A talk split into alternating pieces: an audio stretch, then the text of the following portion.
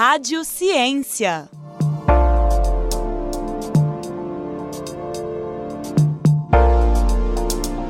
Já pensou que o leite que você toma pode não estar 100% adequado para o consumo?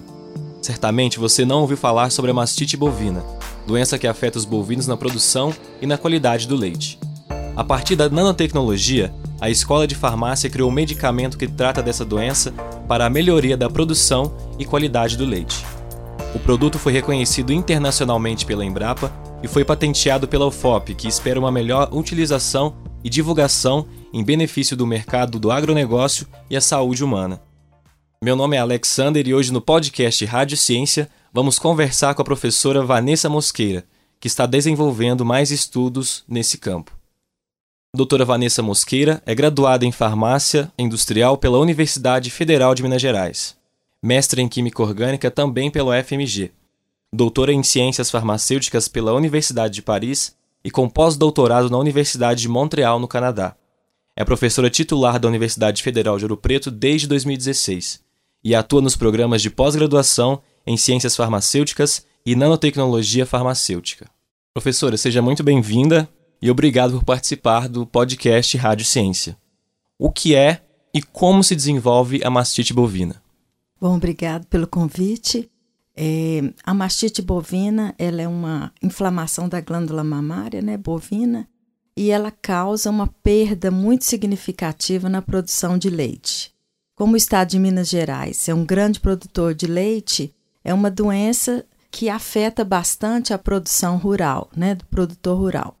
E a mastite ela pode ser provocada por vários agentes infecciosos. Alguns são do próprio meio ambiente, que é mais fácil de lidar com ela, e tem a mastite provocada é, infecciosa mais grave, que é provocada pelo Staphylococcus aureus, que causa também infecção nos seres humanos e causa alguns problemas no dia a dia no consumo do leite pelos seres humanos. Então, é uma doença que precisa ser tratada. O que acontece com o leite quando a criação leiteira está infectada?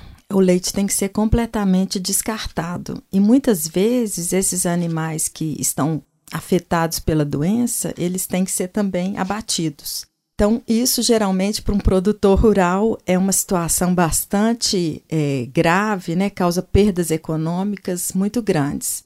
Isso tem a ver com a higiene na produção, mas também pode ser causada por uma contaminação latente por essas bactérias, né, que têm que ser tratadas. O que o leite contaminado infectado pode causar à saúde? O leite contaminado ele tem que ser descartado, porque ele pode causar infecções graves, né, por Staphylococcus aureus na população. Diferente dos antibióticos, qual a eficácia do medicamento no combate à infecção nos bovinos? Desse medicamento nanoparticulado, Isso. né? Na realidade, esse medicamento nanoparticulado, ele tem também um antibiótico. Essas nanopartículas, elas são, é, a gente pode imaginar como vesículas, onde a gente prende o antibiótico dentro dessa vesícula e esse produto ele libera de uma forma bem controlada o antibiótico. E ele tem uma característica de se dispersar melhor dentro da glândula mamária e dentro da glândula secretora do leite chegando até algumas células que o antibiótico livre não consegue chegar, ele é degradado antes de chegar nesse alvo onde ele precisa atuar. Então, o que a gente fez no caso foi associar um antibiótico a uma nanopartícula. Essa nanopartícula migra dentro da glândula mamária, chega no alvo com mais facilidade e essa formulação é administrada no período seco, no período onde a, a vaca não está em lactação. Então, entre as lactações. Então, você administra, ela é absorvida pelo tecido, ela libera o medicamento de uma maneira bem adequada, bem controlada, e com isso, na próxima lactação, o microorganismo é eliminado. O que significa quando um produto da pesquisa universitária é patenteado e quais os impactos que causam dentro e fora da faculdade? Olha, é uma pergunta muito interessante pelo seguinte: toda pesquisa que é somente publicada, ela perde a chance de ser comercializada. somente o que é patenteado, ou seja, é protegido como um, produto de proteção intelectual, pode ser comercializado.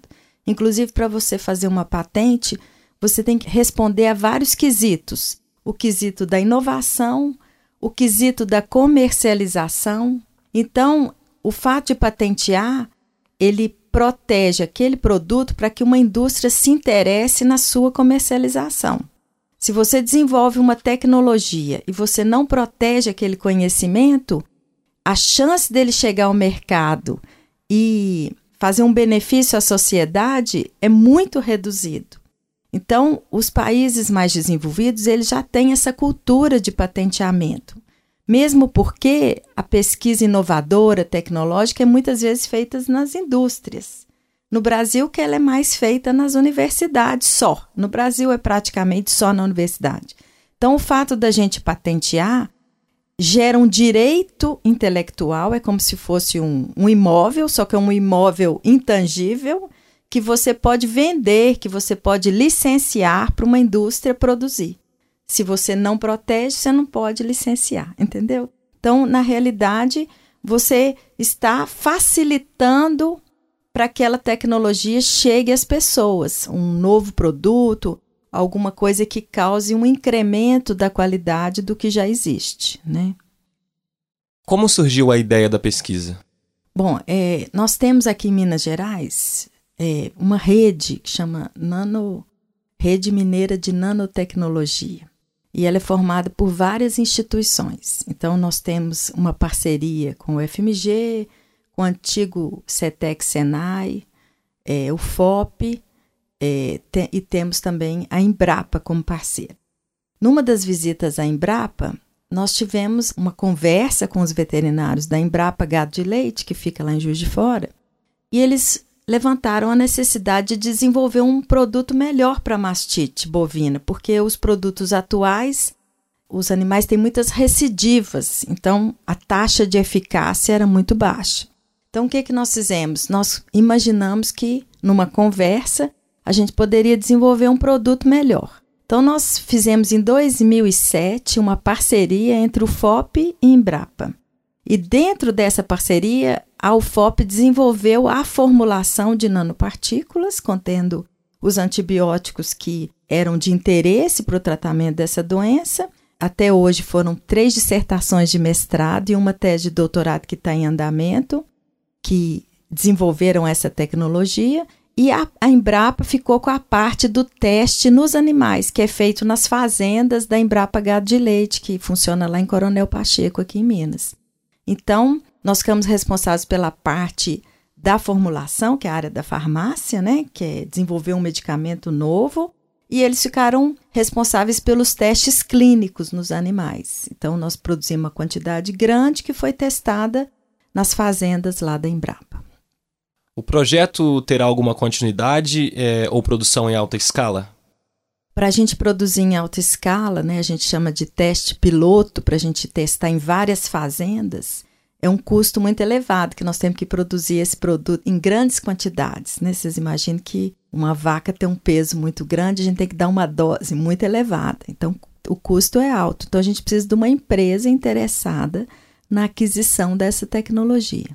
Mas tem, já tem alguma empresa cogitando? Tem. A gente fez em 2017, se não me engano, 16, um edital público de licenciamento da tecnologia, ou seja, a gente propôs uma parceria para o desenvolvimento conjunto entre o FOP Embrapa e a empresa interessada para aumentar a escala de produção, justamente para a gente testar em várias fazendas, em vários rebanhos diferentes isso a gente chama de teste clínico mais avançado, para ver se a eficácia realmente é maior do que o medicamento atual que está comercializado, tá?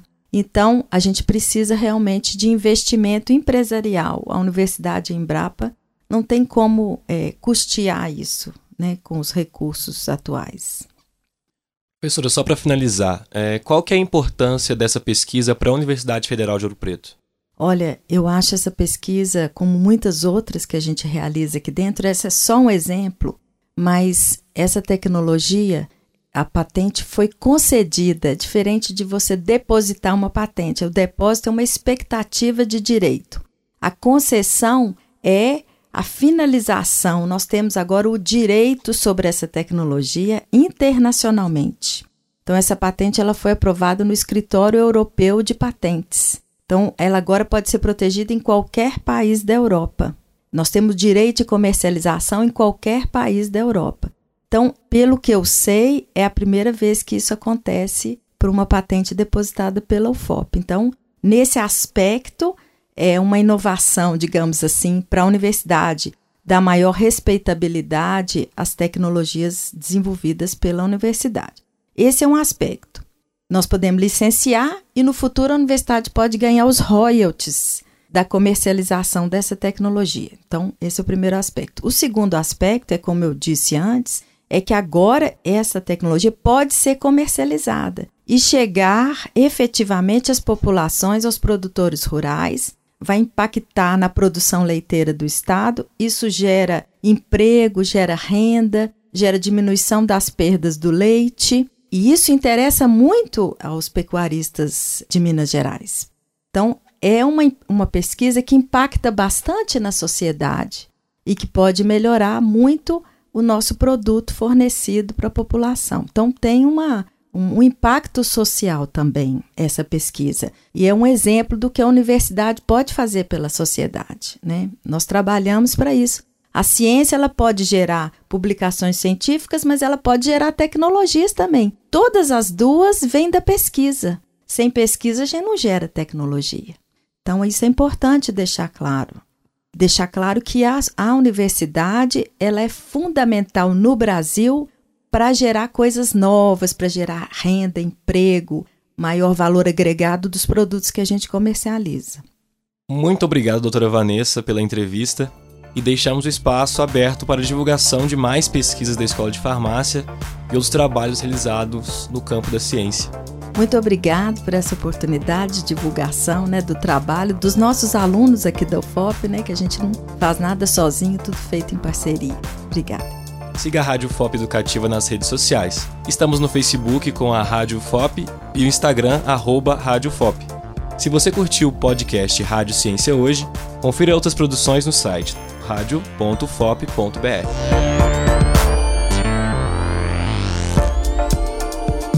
Rádio Ciência.